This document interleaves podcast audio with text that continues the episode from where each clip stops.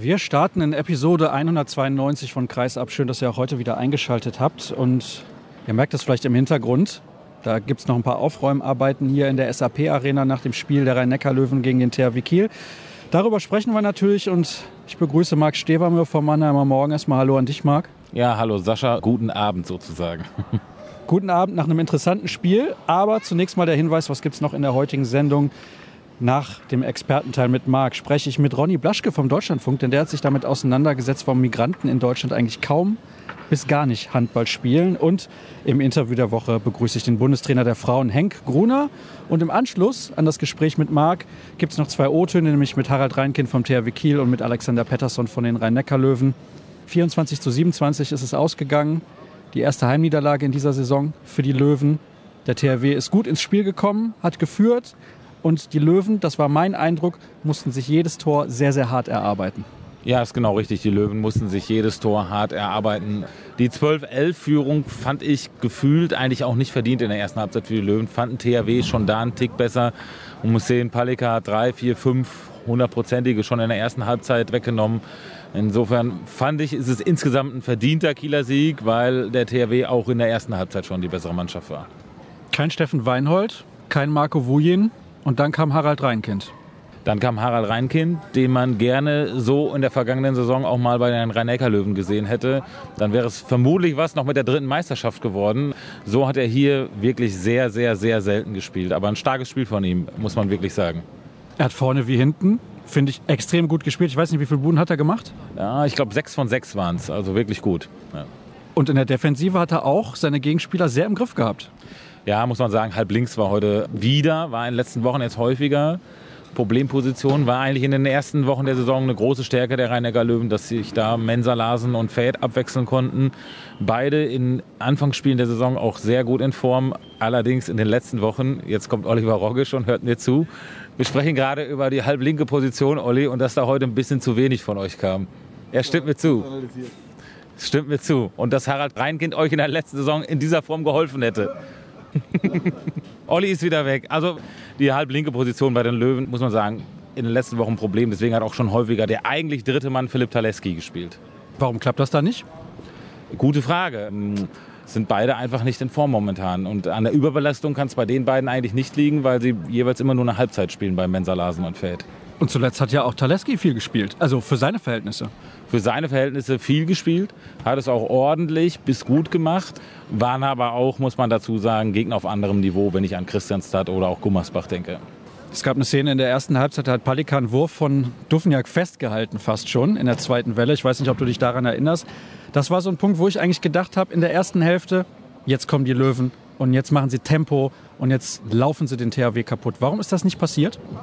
Weil auch die Löwen, glaube ich, insgesamt mehr technische Fehler gemacht haben als der THW Kiel. Es war diese Phase, wo die Löwen 9-8 führten, wo Palika zwei, drei Paraden hatten, wo die Löwen dann aber einfach zu schnell, und das ist auch häufiger passiert in den letzten Wochen, dann zu schnell den Ball wieder hergeben, zu schnell zu viel wollen. Das ist dann, glaube ich, beim 9-8 endete es mit einem Offensivfoul und ruckzuck stand es 9-10. Das ist eine Phase, die einfach zu schnell geht. Das ist ungewohnt. Ja. In den letzten Wochen ist genau, oder in den letzten Saisons ist oft genau das passiert, was du gesagt hast. Jetzt hält der Torwart, jetzt läuft es, jetzt spielen sie Tempo, jetzt ziehen sie weg. Das ist eigentlich das gewohnte Spiel. Aber man muss sagen, die Löwen haben viele Fehler gemacht, aber ich bleibe dabei, ich fand den THW richtig gut heute. Und der THW war sehr wach in den Minuten nach der Pause. Ein 5 zu 0 Lauf von 11 zu 12 Rückstand auf 16 zu 12 Führung. War das die entscheidende Phase in dieser Partie? Ja, diese Phase hat das Spiel entschieden. Die Löwen sind diesem Rückstand ja die ganze Zeit hinterhergelaufen, haben nicht einmal mehr dann ausgleichen können.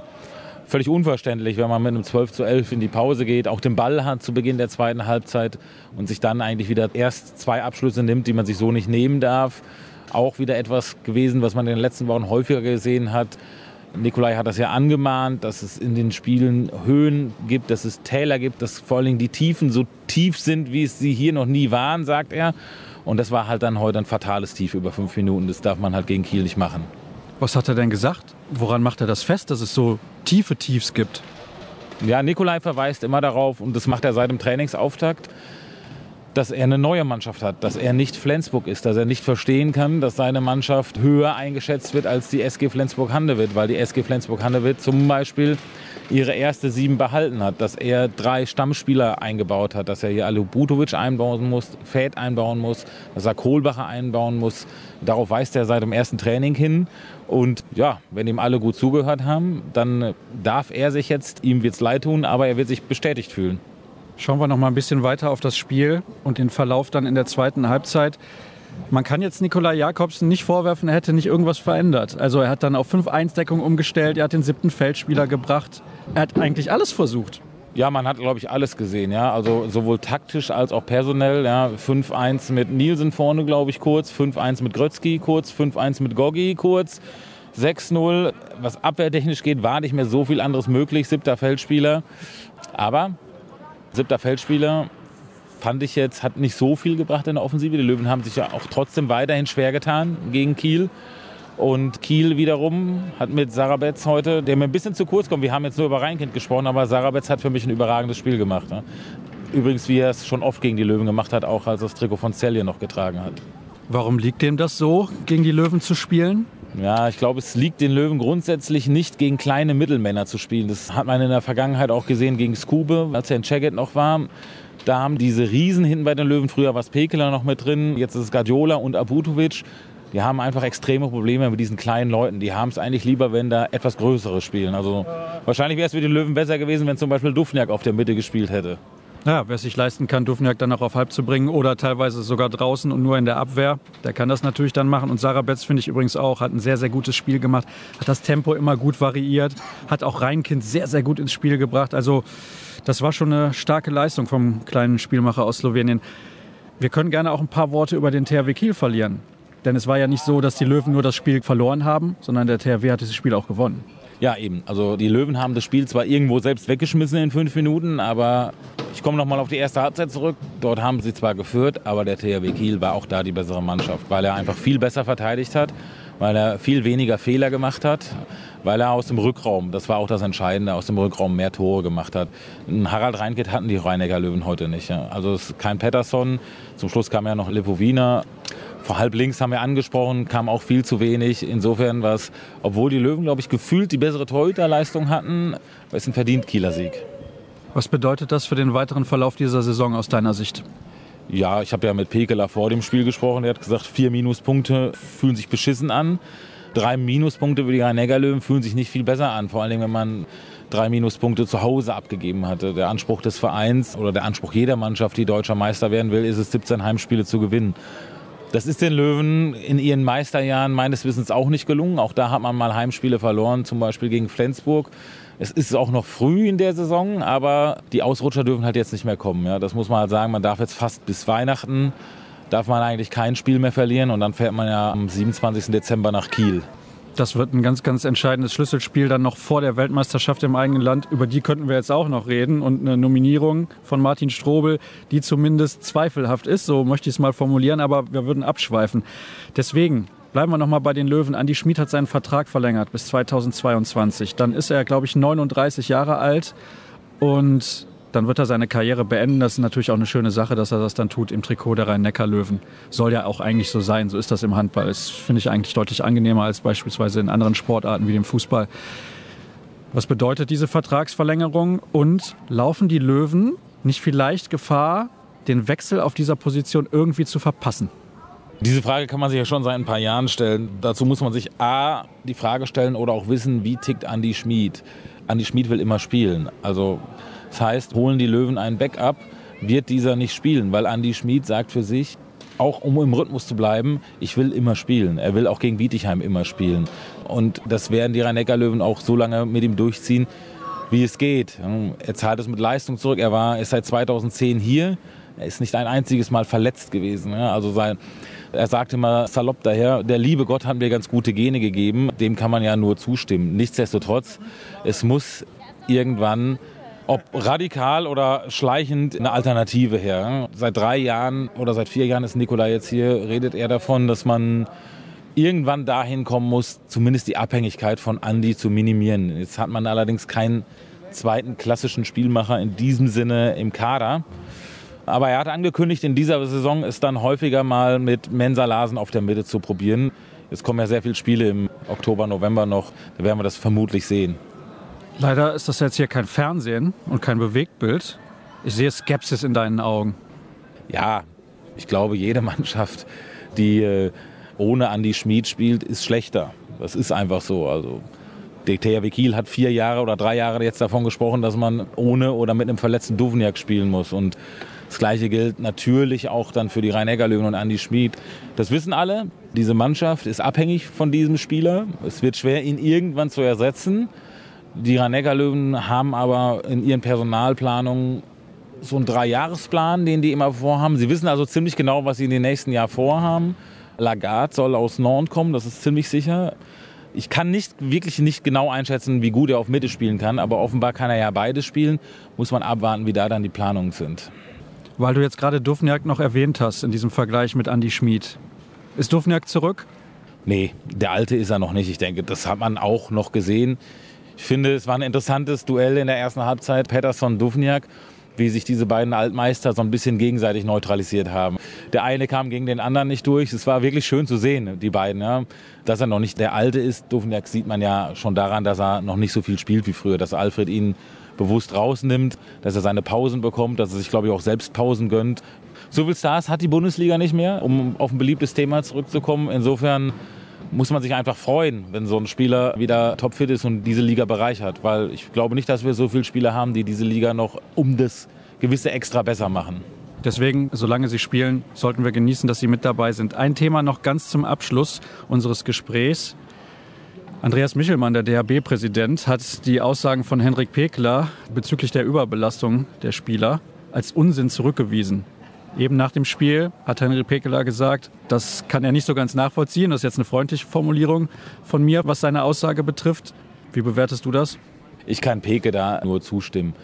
Die Belastung in Deutschland ist einfach immens. Pekeler hat hier niemanden persönlich angegriffen. Er hat zwar davon gesprochen, dass es nur noch um den Willen der Funktionäre geht, aber inhaltlich hat er natürlich komplett recht in keiner Liga ist die Belastung höher als in Deutschland. Das wollte er damit ja nur ausdrücken. Er wurde auch, glaube ich, danach gefragt, warum die deutschen Vereine in der Champions League nicht mehr so erfolgreich sind. Und da ist es natürlich das Argument, dass die deutschen Mannschaften im Februar, März einen Wettbewerbsnachteil haben, weil sie schon 20 schwere Bundesligaspieler in den Knochen haben. Das ist so. Und dass die Belastung mehr geworden ist durch die Gruppenphase der Champions League, ist auch Fakt. Insofern stimme ich Peke inhaltlich zu. Er ist übrigens nicht der Erste, der das inhaltlich angemerkt hat. Also nicht ganz so im Wortlaut, aber ähnlich hat es, glaube ich, auch vor ein paar Wochen mal Uwe Gensheimer mit einem Vergleich zu Frankreich gezogen. Ein Rüffel des Präsidenten ist mir seitdem nicht bekannt. Deswegen habe ich mich gewundert, dass es den jetzt im Fall Pekeler gibt. Abgesehen davon ist es natürlich vor einer Heim-WM vollkommen unnötig, sich diese Baustelle aufzumachen. Also das, denke ich, ist vollkommen klar, dass es total unnötig ist. Ganz ehrlich, Marc, ich weiß, du möchtest auch irgendwann Feierabend machen. Deswegen belassen wir es jetzt dabei. Ich könnte zu dem Thema noch etliche Fragen stellen.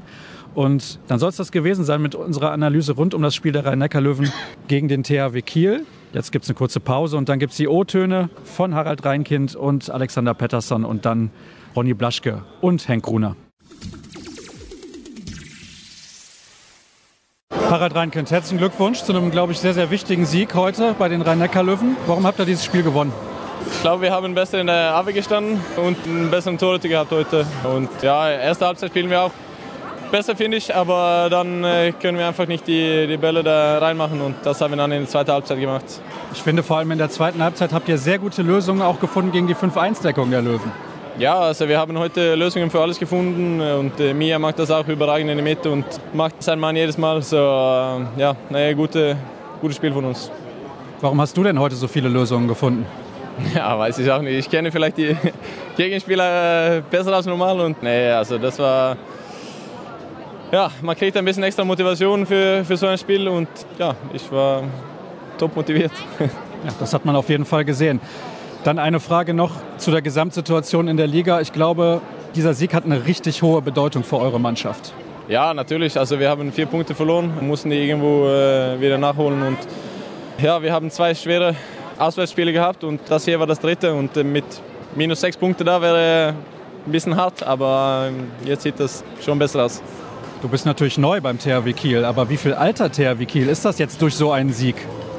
Ja, ich finde, wir zeigen, dass, dass wir Gewinner sind und ja, alle, alle stehen auf und Kopf hoch und Brust nach vorne. Und ja, man sieht das, mm, selbst wenn es nicht so viele von der alten THW ist, waren schon ein paar da äh, ganz viele Jahre jetzt und ja, die haben auch einige Titel gewonnen. So, das haben wir gezeigt heute.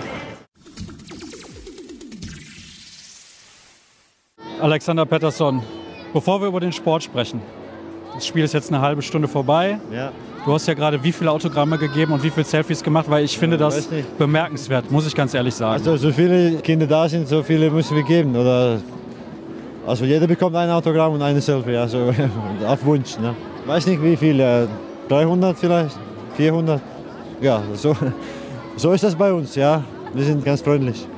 Ich finde das großartig, ganz ehrlich. Also Ja. das ist ein Spiel, eine bittere Niederlage natürlich und trotzdem habt ihr die Ruhe, das zu machen. Das ist nicht selbstverständlich.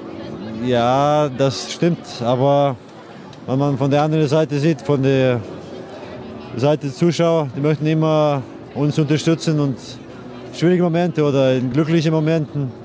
Und deswegen müssen wir auch ein bisschen zurückgeben und ja, einfach, das gehört dazu bei uns. Warum ist das heute ein eher unglücklicher Tag für euch? Ja, weil wir das in zweiter Halbzeit nicht so gut gemacht haben und verloren. Deswegen.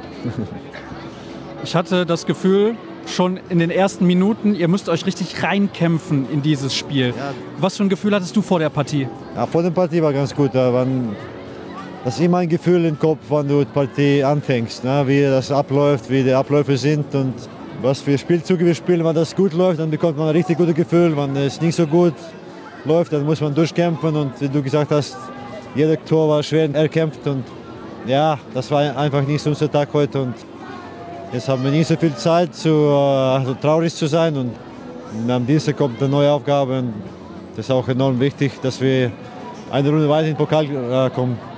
Was hat denn der THW heute so gut gemacht? Ja, haben, haben uns aus dem Konzept also, gebracht und Niklas hat auch gut gespielt und in, im Tor. Harald war auch richtig gut und sehr motiviert, gegen alte Mannschaft zu spielen und die Jungs haben das gut gemacht und ja. Einfach, wir haben das nicht so gut hin- hinbekommen, was wir vorgestellt haben. Es wird exotisch in der heutigen Ausgabe von Kreisab. Das habe ich ja eben bereits angekündigt. Denn wir sprechen jetzt darüber, warum in Deutschland eigentlich so wenige Menschen mit Migrationshintergrund überhaupt Handball spielen. Und dazu habe ich mir eingeladen den freien Journalisten Ronny Blaschke, der unter anderem für den Deutschlandfunk tätig ist. Hallo Ronny. Hallo. Ja, wie kam es denn überhaupt zu der Idee, sich mit dieser Thematik zu befassen?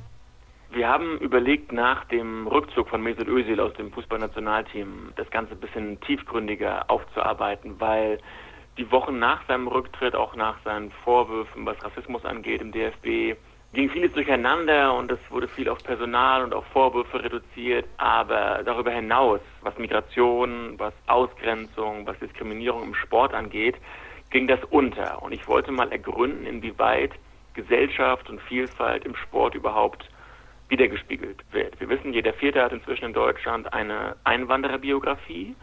Im Fußball ist das bei den aktiven Spielern inzwischen auch ungefähr repräsentativ. Weniger bei den Funktionären, weniger bei den Trainern. Also je höher es geht in der Hierarchie des Fußballs, desto weniger Migranten haben wir. Und in dieser Reihe, in dieser thematischen Reihe im Deutschlandfunk wollten wir aber mal über den Fußball hinausschauen und exemplarisch in einer Sportart darlegen, dass es auch noch wesentlich größere Probleme geben kann. Und da sind wir schnell beim Handball gelandet. Das ist ja eine der wichtigsten Mannschaftssportarten mit weit mehr als 700.000 Mitgliedern. Und dort ist es so, da gibt es auch keine repräsentative bundesweite Studie, aber so Erhebungen, lokale Studien zeigen, dass im einstelligen Bereich prozentual der Mitglieder, der Spieler, haben die Spielerinnen und Spieler einen Migrationshintergrund. Und das ist natürlich eklatant. Und da muss der Handball sich fragen, warum das so ist. Was hast du denn herausfinden können, warum das so ist?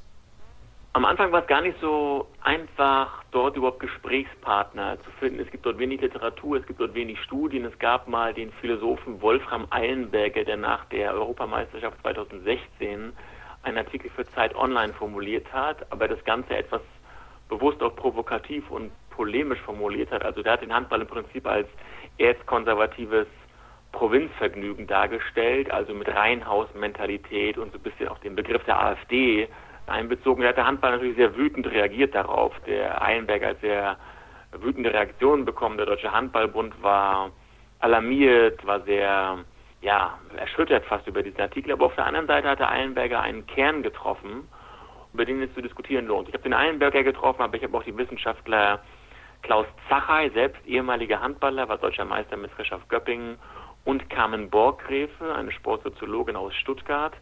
Die sind gerade an einer Forschung, an einer Studie und haben in einigen Städten das Ganze analysiert, zum Beispiel in Göppingen, in Bielefeld, in Minden, in Stuttgart, also wo Handball zum Teil auch schon etabliert ist.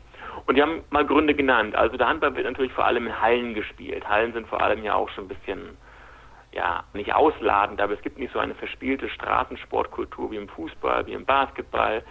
Der Handball wird traditionell zumindest eher in mittelgroßen, auch ländlichen Regionen gespielt, dass es in Hamburg, in München, in Berlin Zentren gibt. Das ist ja erst eine jüngere Entwicklung. Und was die Carmen Borgräfe auch betont hat, ist zum Beispiel, wenn man auf die Homepages schaut, wenn man auf die Broschüren schaut, wenn man auf die Öffentlichkeitsarbeit der Handballclubs schaut, dann wirkt das zumindest nicht bewusst ausgrenzend, aber eben dann doch vielleicht indirekt, weil die Leute, die man dort sieht, sind meistens alle blond oder zumindest, na nicht blauäugig, aber es gibt keine wirkliche sichtbare Vielfalt. Das sind also alle sogenannte autochton wirkende Menschen aus Deutschland und dort könnten die Clubs, die Vereine, die Verbände zumindest mehr Sichtbarkeit schaffen. Und was der Klaus Zachey, also der Sportwissenschaftler der Universität Bielefeld, inzwischen emeritiert, auch herausgefunden hat, es gibt Vereine, ja, in und um Göppingen zum Beispiel, die durchaus viele Kinder und Jugendliche mit Migrationshintergrund haben. Das liegt einfach daran, dass die Trainer, die Betreuer einfach sehr nachhaltig und beharrlich angesprochen haben, ja, auf sie zugegangen sind. Und manchmal ist es eigentlich gar nicht so schwer. Man muss nur dafür ein bisschen Energie aufbringen. Wenn ich mir so überlege, warum Kinder mit Migrationshintergrund kaum Handball spielen, dann denke ich mir immer, vielleicht ist es auch eine Kostenfrage. Fußball oder Basketball hast du eben angesprochen, kann man auf der Straße spielen. Dazu braucht man in der Regel eigentlich nur einen Ball. Irgendjemand in der Nachbarschaft hat immer einen Ball. Dann gehst du zum Bolzplatz oder du gehst zu einem Streetballkorb und dann spielst du einfach. Beim Handball musst du im Prinzip auch einen Mitgliedsbeitrag bezahlen, sonst kannst du gar nicht Handball spielen. Ja, das stimmt. Das ist aber dann, äh, gilt auch für Fußball und auch für andere, für Eishockey, für Hockey, für andere Sportarten auch das ist dann erst auf den zweiten Blick eine Frage des Migrationshintergrundes, sondern eher eine soziale Frage. Und in verschiedenen Studien sehen wir natürlich, dass schon die sogenannten Gastarbeiter, aber auch andere Menschen nach Migrationsbewegungen sozial schlechter gestellt sind, auch was Bildungsabschlüsse angeht. Da gibt es dann vielleicht doch indirekt oder direkt Ausgrenzungsprozesse. Und das ist ja auch so, dass der Handball in Begrifflichkeit, die der Klaus Zachey betont hat, sozial anders gelagert ist. Ja, so drücken sich manchmal Wissenschaftler aus. Das heißt also im Durchschnitt höhere Bildungsabschlüsse als im Fußball, als im Basketball. Aber auch das kann man ja trotzdem auch angehen. Und umso wichtiger ist das auch, dass die Schulen dort mitziehen, weil die Schulen sind als, als Raum des sozialen Vertrauens manchmal nicht so richtig angesehen, gerade bei den Eltern. Und ich habe auch gehört, dass Handball in den Schulen nicht so einen großen Stellenwert hat wie andere Sportarten, weil auch viele Lehrerinnen und Lehrer dort nicht so fortgebildet sind, was diesen komplexen Sport angeht und weil auch die Sporthallen manchmal gar nicht auf Handball ausgerichtet sind. Also Vereine sollten mit Schulen zusammenarbeiten, mit Sport-AGs, also Arbeitsgemeinschaften, aber die gibt es auch nicht so richtig. Ja, noch großen Nachholbedarf. Ein paar Worte, die ich jetzt aufgeschnappt habe bei deinen Antworten waren Probleme, Rassismus und Ausgrenzung. Siehst du das als großes Problem an? Und falls ja, warum siehst du das als Problem an? Der direkte offene Rassismus, den gibt es natürlich in der Gesellschaft, den gab es immer schon. Das sehen wir jetzt auch an den, an den Wahlergebnissen. Aber wie die Erhebungen von Carmen Borgräfe und Klaus Zacher gezeigt haben, in ihren Interviews gibt es keinen bewussten Ausschluss. Oder zumindest wird sich kein Vereinsvorstand oder kein Verbandsmitglied hinstellen und sagen, wir wollen keine Migranten. Das wird niemand zugeben. Aber wie gesagt, da gibt es dort unbewusste Ausgrenzungsmechanismen. Ich kann da noch mehr für den, auch für den Fußball sprechen, weil wir dort mehrere Studien haben. Dort gibt es Erhebungen regional und lokal, dass Menschen mit Migrationshintergrund, Fußballer mit Migrationshintergrund überdurchschnittlich oft an Gewalt und an Spielabbrüchen beteiligt sind. Aber man muss auf die Ursachen schauen. Sie werden auch überdurchschnittlich oft provoziert, diskriminiert Und bei Sportgerichtsverhandlungen, ja, dort werden Spieler mit Migrationshintergrund für die gleichen Vergehen härter bestraft oftmals als Menschen ohne Migrationshintergrund. Also es gibt eher so indirekt Ausgrenzungsprozesse und das ist auch im Handball so, wie in allen Sportarten so, Präsidien, Vorstände, Geschäftsstellen, kaum Menschen mit Migrationshintergrund. Also fühlen sich Migranten dort auch nicht repräsentiert und sie fühlen sich dort auch nicht angesprochen und wollen dementsprechend im nächsten Schritt auch vielleicht kein Teil dieser Verbände und dieser Vereine sein. Es geht sogar noch weiter. Es gibt in den Studien von den Wissenschaftlern, die ich angesprochen habe, auch Spieler, die bewusst Handball spielen. Also es gab zum Beispiel junge Spieler mit türkischen Wurzeln, die sind zum Handball gegangen, weil sie sich von ihrer türkischen Community lossagen wollten und in ihrem sogenannten deutschen Umfeld dann akzeptiert werden wollten. Aber das ist erstaunlich, dass der Handball das noch gar nicht so richtig sieht. Ich hatte auch ein Interview mit Bob Hanning, der sagt, dass im DHB inzwischen Leute sich dort darum kümmern, aber das wirkte auf mich eher noch, dass das Ganze erst am Anfang steht. In Berlin gibt es ja inzwischen viele Projekte, dass die Füchse dort auch mit anderen Institutionen Kooperationen machen, aber ich finde, da geht noch mehr. Da fehlt noch eine Menge Hintergrundwissen und Netzwerkarbeit. Inwiefern spielt es eine Rolle, dass beispielsweise in der Türkei, in Italien, in Griechenland also aus den Ländern, wo die Kinder mit Migration in Deutschland sehr oft herkommen, Handball keine Rolle spielt. Das ist dort einfach keine Sportart von großer Relevanz, im Gegenteil. Ja, das spielt zum einen eine Rolle dahingehend, das wissen wir auch aus anderen Sportarten, dass Sport auch vererbt wird. Ja, schauen Sie mal in die, in die Fankurven der, der Profi-Fußballclubs. Dort sind zum Teil bei den Ultras, also bei den hartgesottenen Fans, haben zwei bis drei Prozent nur einen Migrationshintergrund. Selbst in Städten wie Frankfurt, Köln, Stuttgart, Berlin, wo ja mehr als ein Drittel in den Städten eine Einwandererbiografie haben. Also dort übernehmen dann die Jugendlichen oftmals dann auch den Lieblingsverein ihrer Eltern und Großeltern, die aus der Türkei oder aus Griechenland eingewandert sind. Das wird also vererbt. Aber es soll dann nicht so die große Rolle spielen, weil die Jugendlichen oder jungen Erwachsenen sind ja auch in, in den allermeisten Fällen in Deutschland geboren, aufgewachsen das darf man also nicht nur auf die, auf die Herkunftsländer der, der Vorfahren schieben, sondern wenn ein Verband oder ein Verein diese Menschen ansprechen möchte, dann kann er das auch.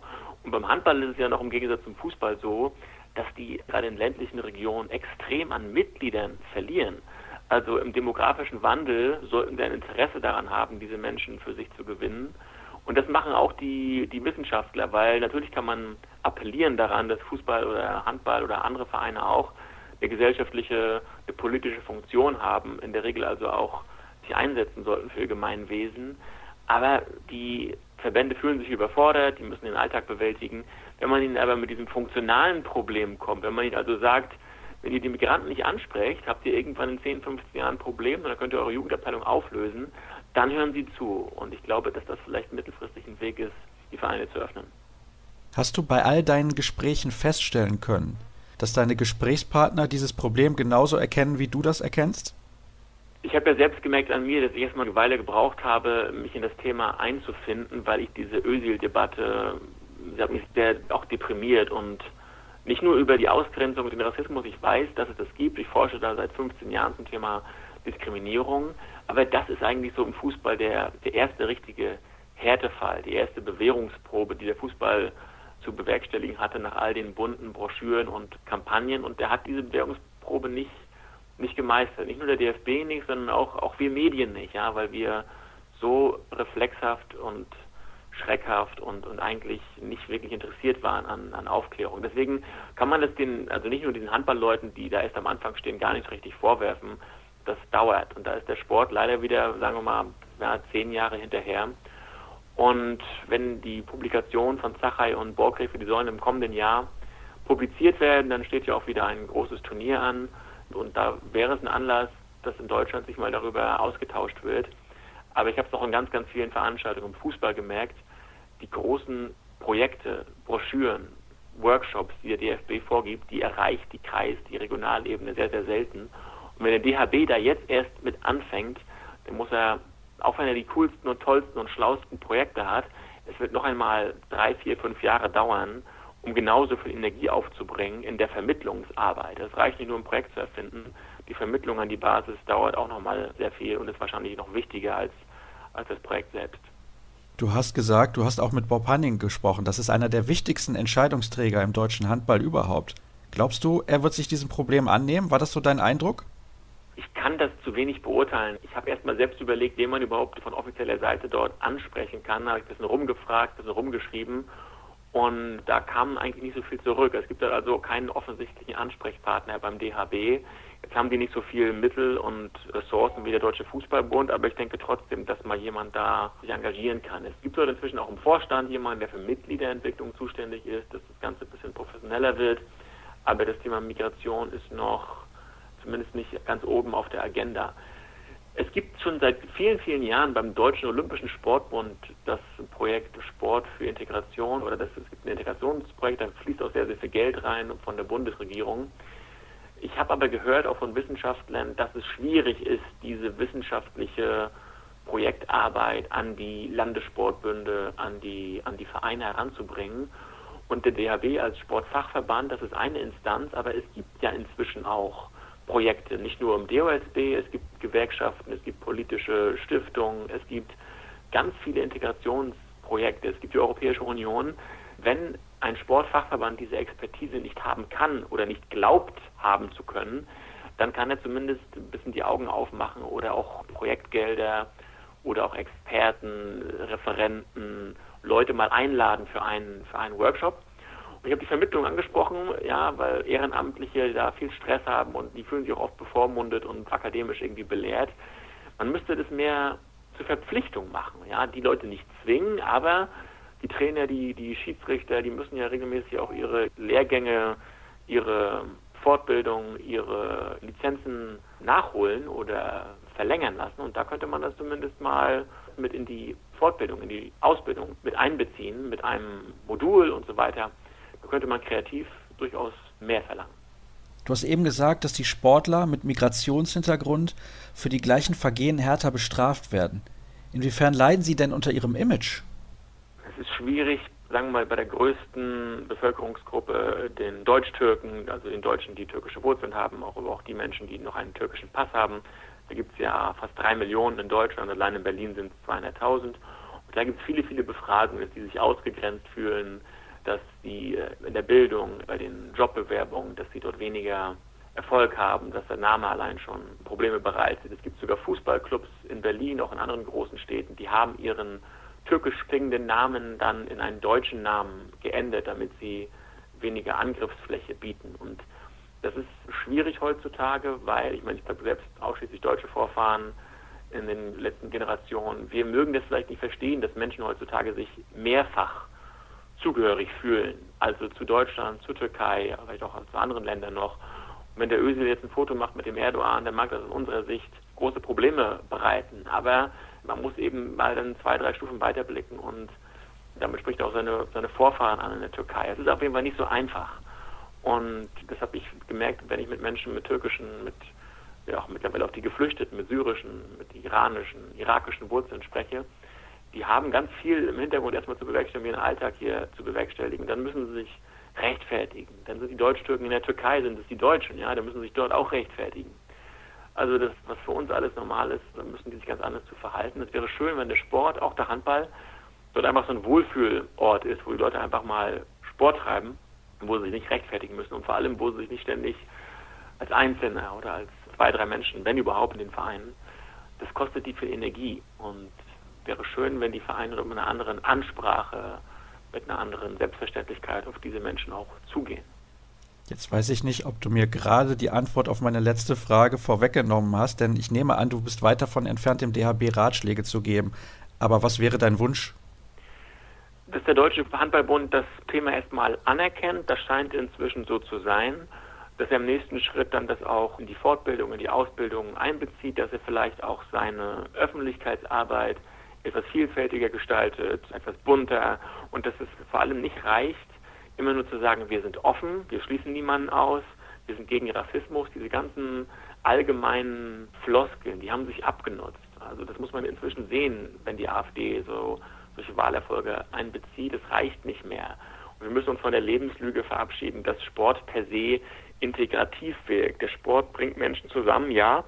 Er kann aber auch trennen, wenn Mannschaften gegeneinander spielen, wenn emotionale, meist männliche Gruppen aufeinander stoßen, dann kann das auch zu einer, zu einer Abgrenzung führen. Also man muss Menschen ansprechen, man muss ihnen ein Willkommensgefühl bereiten. Man darf das vor allem nicht als Pflicht oder als Bürde betrachten, sondern darin eine Chance sehen, dass es extrem bereichernd sein kann, wenn andere Menschen mit anderen Geschichten, anderen Kulturen, anderer Musik, anderer Küche, also auch ganz banal, wenn die ein Vereinsleben ein bisschen aufpeppen und vor allem langfristig am, am Leben halten können, weil der Handball hat da ländliche Regionen wie Schleswig-Holstein, wie Mecklenburg-Vorpommern, wie Brandenburg, dort muss der Handball sich fragen, ob er, wenn er in 10, 15 Jahren noch überhaupt mehr als nur Spielgemeinschaften über 30, 40 Kilometer hinweg haben will, muss er auf die Leute zugehen.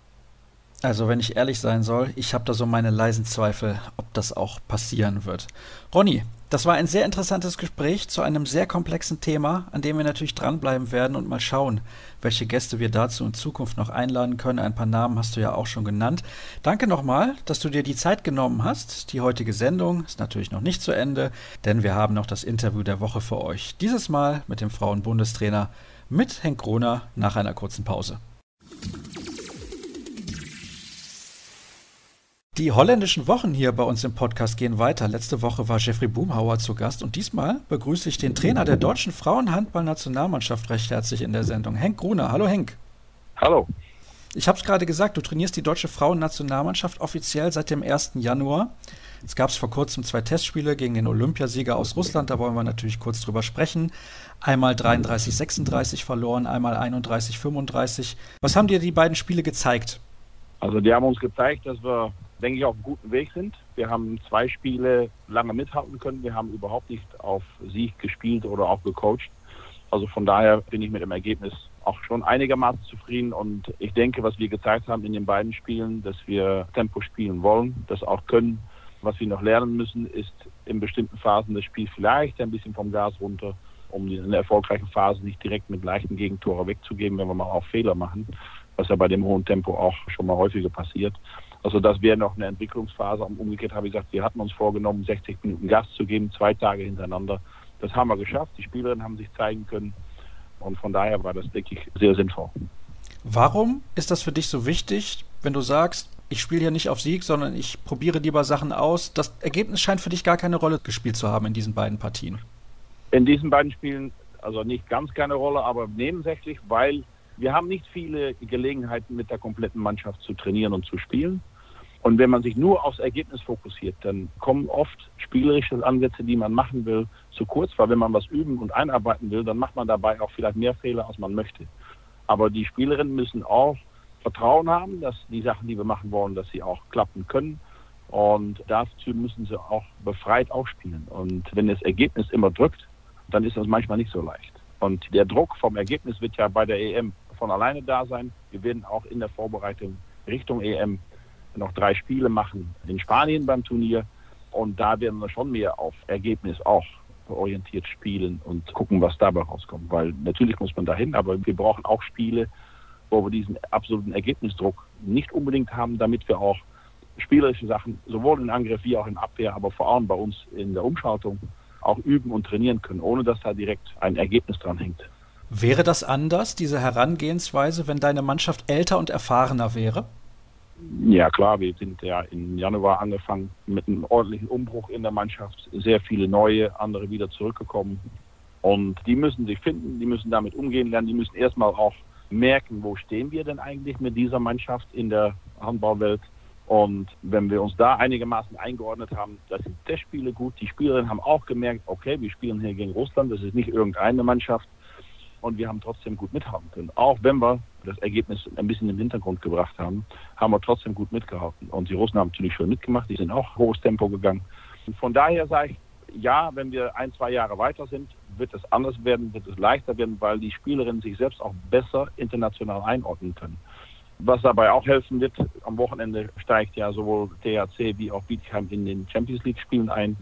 Die Erfahrung werden sie auch mitnehmen und es wird uns in der Nationalmannschaft auch nutzen. Absolut, da bin ich sicher, denn gerade junge Spielerinnen wie Emily Bölk oder Alicia Stolle vom Thüringer HC zum Beispiel haben bisher noch nicht in der Champions League gespielt und das wird sie definitiv nur besser machen. Du hast eben gesagt, ihr wolltet sehr viel Tempo spielen. Dieses Run and Gun, wie man es im Basketball nennt, ist das genau dein Stil? nicht unbedingt mein Stil. Ich denke, dass wenn man modernen Handball sich anguckt, die Mannschaften, die ganz oben stehen, sind in der Lage, das erfolgreich umzusetzen. Norwegen ist eine Mannschaft, die hat in den letzten 20 Jahren, glaube ich, fast genauso viele Medaillen geholt und die praktizieren das nahezu perfekt. Und ich denke, das Umschaltspiel von Angriff in Abwehr und von Abwehr in Angriff ist mitentscheidend, welche Mannschaft das Spiel gewinnen wird. Und das ist, denke ich, mit das Wichtigste in der ersten Phase der Entwicklung. Alle Mannschaften tun sich 6 gegen 6 im Positionsangriff doch recht schwer, zu leichten Toren zu kommen. Das ist am schnellsten zu erreichen, indem man das schnelle Spiel auch schafft. Und für die Spielerinnen haben wir gemerkt, die waren es nicht so gewohnt, sind es nicht so gewohnt und ist natürlich auch riskanter. Wenn man einen Fehler macht im Tempo-Gegenstoß, dann kassiert man schon mal selber ein Gegentor. Und von daher sieht man häufig, dass sie den Mut nicht haben, das einfach zu spielen. Wir haben in den ersten beiden Spielen, das war gegen Spanien im März, gesehen im Hinspiel in Stuttgart, haben wir das eigentlich praktiziert. Und auch nach einer schwierigen Anfangsphase waren wir damit auch erfolgreich. Im Rückspiel ja, kam im Auswärtsspiel andere Stimmung, Auswärtsspiel mit sehr lautstarke gegnerische Fans. Haben wir diesen Mut nicht unbedingt gehabt und haben uns auch wieder schwer getan, das Spiel so zu gestalten, wie wir wollten. Und ich denke, dass wir in den anderen Spielen, die wir im Mai, Juni hatten, gegen Litauen, Türkei und Polen, wieder zu dieser Stärke gefunden haben und auch gegen Russland gezeigt haben, wir können das. Und jetzt müssen wir zusehen, dass wir, wenn wir das verinnerlichen und das kombinieren, ist auch eine starke, stabile Abwehr und ein cleveres Angriffsspiel, auch mal das Tempo rausnehmen. Das wären die nächsten Schritte. Du hast eben gesagt, im Positionsangriff tun sich fast alle Mannschaften schwer, Tore zu erzielen. Warum ist das im Frauenhandball so? Nur das ist im Männerhandball auch. Das ist nicht nur bei den Frauen. Nur das hat auch damit zu tun, dass man einfach im Tempospiel nach vorne meistens zwei, drei, vier Gegenspieler gegenüber sich hat, die die ganze Fläche verteidigen müssen, die noch nicht gut positioniert sind. Und wenn man sechs gegen sechs Positionsangriff, das trainiert auch jede Mannschaft viel. Da haben wir die meisten Abwehrspieler vor uns. Dann ist die Organisation in der Abwehr meistens auch okay. Und dann ist von alleine schon vorgegeben, dass der Angriff sich automatisch schwerer tut. Nur es ist weniger riskant. Wir können ja, wenn wir gegen 6-0 Abwehr spielen, können wir ja ganz risikolos den Ball von links nach rechts spielen, ohne dass jemand dazwischen kommt. Deswegen scheint es sinnvoller, weil die Fehlerquote niedriger ist. Aber die Erfolgsquote ist auch schwerer zu erreichen. Und ich denke, wenn man Erfolg haben will, fängt es damit an, die Abwehr gut zu positionieren, indem man den Gegner auch, auch zu Fehlern zwingt und dann die Umschaltung ins Angriffsspiel schnell zu gestalten und da optimale Torchancen auszuarbeiten. Nach diesem Umbruch und dem Verlust vieler alter etablierter Gesichter gibt es neue Gesichter. Ein neues Gesicht, obwohl sie schon einige Jahre mit dabei ist, ist Kim Navicius. Die ist jetzt deine neue Kapitänin in der Nationalmannschaft. Hast du das alleine entschieden oder hat die Mannschaft das gewählt und warum ist sie die richtige für diese Rolle? Also die Entscheidung für die Kapitänin ist meine Entscheidung, weil ich denke, die Kapitänin muss auch jemand sein, die so verlängerter Arm des Trainers auch im Spielfeld sein kann, muss eine erfahrene Spielerin sein, die auch in der Lage ist, die Mannschaft mal mitzureißen, wenn sein muss. Und ich denke, Kim hat das im Verein schon erfolgreich gezeigt, war ja, ist insofern ja gar nicht neu, war ja letztes Jahr bei der WM auch mit dabei, ist nur leider ausgefallen, nicht nach zwei Minuten im ersten Spiel, was natürlich für sie sehr tragisch war. Ich denke, sie passt in dieser Rolle. Das hat sie, finde ich, in den beiden Spielen gegen Russland auch direkt gezeigt. Ist von der Mannschaft auch dementsprechend angenommen worden. Mit Julia Behnke als Stellvertreterin, denke ich, haben wir ein gutes Gespann, dass diese Rolle gut ausfüllen wird. Jetzt hast du sehr, sehr viele neue junge Spielerinnen in deinem Kader. Für mich ist sehr schwer einzuschätzen, wie hoch das Niveau im deutschen Frauenhandball aktuell ist. Nun bist du der Experte von uns beiden. Wie hoch ist denn das Niveau? Ich denke, die Bundesliga hat ein ordentliches Niveau, wenn man das international sieht, aber ist eben noch keine Weltspitze es ist gut, ne, man sieht Thüringen, die eigentlich in den letzten neun Jahren achtmal Meister waren, teilweise mit Abstand und Bietigheim hat sich jetzt damit eingemischt. Das sind Mannschaften, die sich für die Champions League qualifizieren, aber sich schwer tun, wirklich in die Hauptrunde und gar nicht bei den ersten vier zu landen. Da sieht man, dass ja in der Breite ist es gut. Die Spitzenmannschaften in Deutschland sind in der Lage, in der Champions League mitzuhalten, aber noch nicht ganz oben. Und ich denke, das merken wir auch mit der Nationalmannschaft und das ist auch eine Frage der Zeit. Spielerinnen müssen dahin kommen. Es müssen auch nicht alle unbedingt immer nur Champions League spielen. Aber es macht Sinn, dass sie da sich auf dem gleichen Niveau mit den Vereinen bewegen, wie man es auch in der Nationalmannschaft macht. Und unser Bestreben ist es ja nicht, international Mittelfeld zu sein. Wir wollen nach oben und da müssen die, die Spielerinnen gucken, dass sie dahin kommen, aber alles zu seiner Zeit. Das heißt, wir müssen einfach nur geduldig sein und dann wird das irgendwann schon funktionieren? Oder was braucht es noch? Naja, mit Geduld alleine kommt man nicht da. Also wir müssen erstmal ganz hart arbeiten. Wir müssen uns konsequent weiterentwickeln. Das gilt für die Spielerin, das gilt für uns als Mannschaft insgesamt. Aber ja, wir brauchen ein bisschen Geduld. Herr Trefilov war bei der Pressekonferenz und hat dazu einen ganz tollen Spruch gebracht nach dem Spiel. Er sagt, die Deutschen wollen immer, dass die Kartoffeln in Mai schon reif sind. Und das zeigt schon ein bisschen der Ungeduld, der da ist. Ein bisschen brauchen wir den auch, sonst wird man vielleicht auch ein bisschen faul. Davon ist bei uns überhaupt keine Rede. Die Mädels wollen alle ganz gerne, die trainieren hart, die trainieren fleißig, aber Entwicklung kann man nicht erzwingen. Und die anderen Mannschaften haben auch Jahre gebraucht, um dahin zu kommen, wo sie jetzt sind. Frankreich war ja nicht von alleine Weltmeister. Das hat schon ein paar Jahre gebraucht und die sind schon lange an der Weltspitze und die haben auch da ein System in Frankreich, was passt. Norwegen ist nicht von alleine dahin gekommen und Russland auch nicht. Also und Holland, das weiß ich ja selber auch, da haben wir auch Jahre für gebraucht, um dahin zu kommen. Das wird in Deutschland nicht anders sein. Die Voraussetzungen, denke ich, sind gut. Die Liga bewegt sich auf einem guten Niveau. Wir müssten schon gucken und da ist natürlich ein großer Unterschied zum Männerhandball in Deutschland. Für den Frauen gibt es keine Vollprofi-Möglichkeit. Aber wenn man auf die Medaillenringen guckt, bei einer WM oder EM, da spielen eigentlich keine Hauptprofis, die mit einer Medaille nach Hause gehen. Nur selten. Das sind doch meistens alle Vorprofis. Und ich denke, wir müssen schon gucken, wie wir das in irgendeiner Form auch in Deutschland oder mit den Spielerinnen hinkriegen. Das heißt, du wünschst dir, dass die eine oder andere Spielerin sagt, die Anfang 20 ist, ich gehe jetzt diesen Schritt ins Ausland, ich probiere das mal, ich gehe dieses Risiko ein? Das muss ja nicht unbedingt mit Anfang 20, man kann ja in der Bundesliga sich erstmal ein paar Jahre ganz ordentlich weiterentwickeln. Nur irgendwann muss ein Schritt kommen, wo jemand sagt, okay, da will ich auch wirklich hin und ich werde auch alles dafür tun, damit ich dahin komme. Und wenn das heißt, ins Ausland gehen, dann ist das so. Einige, auch ehemalige Nationalspieler, haben das ja gezeigt. Sarah Wolfschenk war ja jahrelang im Ausland, aber es war auch Turak, es war Anna Lörper, es waren viele. Sabine England spielt immer noch da. Es gibt viele, die diesen Schritt gegangen sind, aber es gibt auch viele, die in Deutschland das vielleicht machen könnten, wenn sich Bietigheim, THC, Dortmund, Metzingen weiterentwickeln, auch als Verein, als Mannschaft, wo die Möglichkeit entsteht für die Spielerinnen, sich auch im richtigen Zeitpunkt zu dieser Profisportmöglichkeit zu entwickeln. Das heißt nicht, dass sie Ausbildung, Studium ganz wegschmeißen sollen, im Gegenteil, aber dass sie schon ihren Fokus auf Handball legen können, dann würde das schon ein großer Schritt vorwärts sein. Du warst sieben Jahre lang Trainer der niederländischen Nationalmannschaft, sehr, sehr erfolgreich. Ich glaube, das kann man sagen. Was ist denn in deiner Zeit dort so gut gelaufen, was man vielleicht in Deutschland auch ausprobieren könnte? Ja, das Wichtigste ist, denke ich, was wir gerade schon angesprochen haben, dass die Spielerinnen für sich, und das war in Holland schon recht früh, den Entschluss gefasst haben, ich will an die absolute Weltspitze. Für sich als Spielerin. Unabhängig von Nationalmannschaft, unabhängig vom Verein.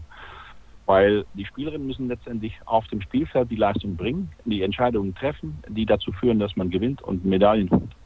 Ich denke, da war ein Unterschied und wir haben natürlich ein kleines Land mit nur wenig Handballerinnen und wir hatten mit der Akademie eine Ausbildungsstation, wo aber Spielerinnen mit 16 hingegangen sind, schon mit, mit dem Ziel, nach Abschluss den nächsten Schritt Richtung Profitum zu machen. Und da sieht man den Unterschied, weil wir in Deutschland viele auch Juniorinnen haben, die in diesem Alter, 19, 20, 21, sich noch nicht wirklich im Klaren sind, ist das jetzt was für mich? Ist das machbar für mich? Was sind die Risiken, wenn ich das mache? Und dann läuft man eigentlich in dieser Phase schon drei, vier Jahre hinterher. Dafür haben sie natürlich die Ausbildung in Deutschland genossen. Da kann man sagen, dass da schon in der Breite eine ganz andere Qualität herrscht, als es in der Breite in Holland ist. Ist das ein Vorteil, dass die Niederlande so ein kleines Land sind, dass ihr das alles irgendwie so zentral dort regeln konntet in der Akademie in Papendal? In bestimmten Sachen ist es ein Vorteil. Der Nachteil ist, dass natürlich auch immer nur eine ganz kleine Gruppe von Spielerinnen in Frage kommt. Und dass man dann abhängig davon ist, ja, wie viele große Talente gibt es denn gerade so? Wenn man die Menge größer macht, wie es in Deutschland natürlich ist. Wir waren vor dem Doppelländerspiel in, in Juni in München und dann hat mir der Präsident vom Bayerischen Handballverband gesagt, wir haben hier in Bayern schon 80.000 Handballern, in Holland haben wir insgesamt nur 50.000. Also ja, dass es kleiner ist, macht es überschaubarer, es macht es auch klarer mit einer kleinen Gruppe, dass man was machen kann. Aber es wird auch schwieriger sein, auf Dauer das beizubehalten, weil eben die Gruppe, die man zur Verfügung hat, kleiner ist. Das heißt, die Anzahl der Talente wird auch kleiner sein. Und da haben wir, denke ich, in Deutschland schon einen Vorteil.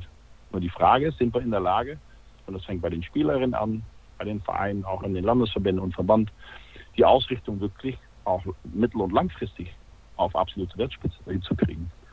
Und ja, das wird, denke ich, die Herausforderung sein in Deutschland, weil wenn das der Fall ist, ich war im Januar beim Länderpokal in Stuttgart, das Talent ist groß, also in großen Mengen hochtalentierte äh, junge Spielerinnen.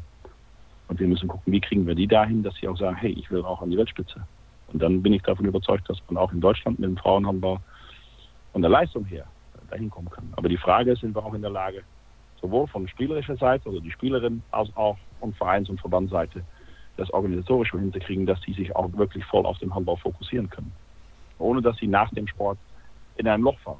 Weil das geht natürlich schon, dass man Studium und Ausbildung damit einbeziehen muss. Das ist in Holland ja auch der Fall. Die Akademie ist ja kombiniert und verbunden mit Studium und Ausbildung. Das ist ja nicht nur Handball. Lass uns zum Abschluss unseres Gesprächs nochmal ein wenig vorausschauen auf das, was kurzfristig passieren wird.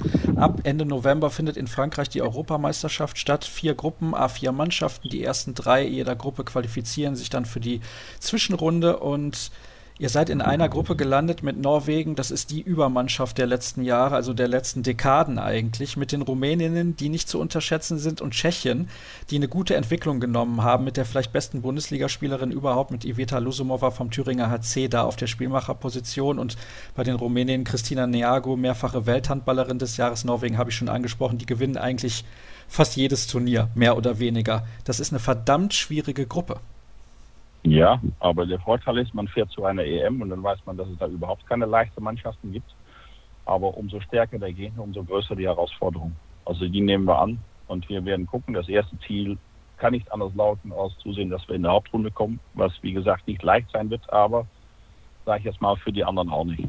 Also wir müssen uns teuer verkaufen, wir müssen zusehen, dass die vielleicht uns ein bisschen unterschätzen, weil es viele neue gibt, aber unsere Chancen nutzen, wenn sie sich ergeben. Und ich denke, die Mannschaft wird heiß sein auf dem Turnier heiß sein, ein gutes Ergebnis zu erzielen und sich weiterzuentwickeln. Und, und wir werden das Turnier von Spiel zu Spiel in Angriff nehmen. Das fängt mit dem ersten Spiel gegen Norwegen an, dann das zweite gegen Rumänien und dann das letzte Gruppenspiel gegen Tschechien. Und dann nach diesen drei Spielen wissen wir, wo wir stehen. Und das Ziel kann nur sein, dass wir in die Hauptrunde wollen. Siehst du euch aktuell als Außenseiter in dieser Gruppe? Ja, ich denke, dass man, ja, ich denke, dass man sagen kann, dass Norwegen in dieser Gruppe der absolute Favorit ist, dass Rumänien kurz dahinter ist, und dass China und Deutschland vielleicht die Außenseiterrolle bilden für, für diese dritte Position. Aber wir werden uns in keinem Spiel geschlagen geben. Auch die Favoriten sollen sich erstmal zeigen und die müssen auch jedes Spiel ran. Weil ich denke, dass wir in der Lage sind, es allen Mannschaften auch schwer zu machen. Wir werden in jedes Spiel um den Sieg spielen wollen und nicht einfach sagen, na ja gut, heute spielen wir gegen Norwegen, da ist nichts zu holen. Das wird es bei uns nicht geben. Wir werden in jedem Spiel hundertprozentig auf Sieg spielen wollen, auch wenn wir wissen, dass der Gegner vielleicht auch stark ist das sollen sie dann in dem Spiel auch zeigen. Ich bin sehr gespannt. Wir werden das natürlich hier bei Kreisab auf jeden Fall intensiv verfolgen und es wäre definitiv wichtig, dann in die Hauptrunde zu kommen, auch aufgrund der Tatsache, dass diese junge Mannschaft dann weiter wichtige Erfahrungen auf hohem Niveau sammeln könnte. Henk, ich danke dir recht herzlich für diesen interessanten Einblick. Ich finde das ja immer wieder sehr, sehr spannend, auch über den Frauenhandball mal ein bisschen intensiver zu sprechen. Das soll es gewesen sein mit der aktuellen Ausgabe. Alles weitere das wisst ihr, wie gehabt, auf unseren Social Media Kanälen unter facebook.com slash kreisab, bei Twitter at kreisab.de oder auch bei Instagram unter dem Hashtag und Accountnamen kreisab. Vielen Dank, dass ihr mit dabei gewesen seid. In ein paar Tagen hören wir uns dann wieder. Bis dann. Tschüss.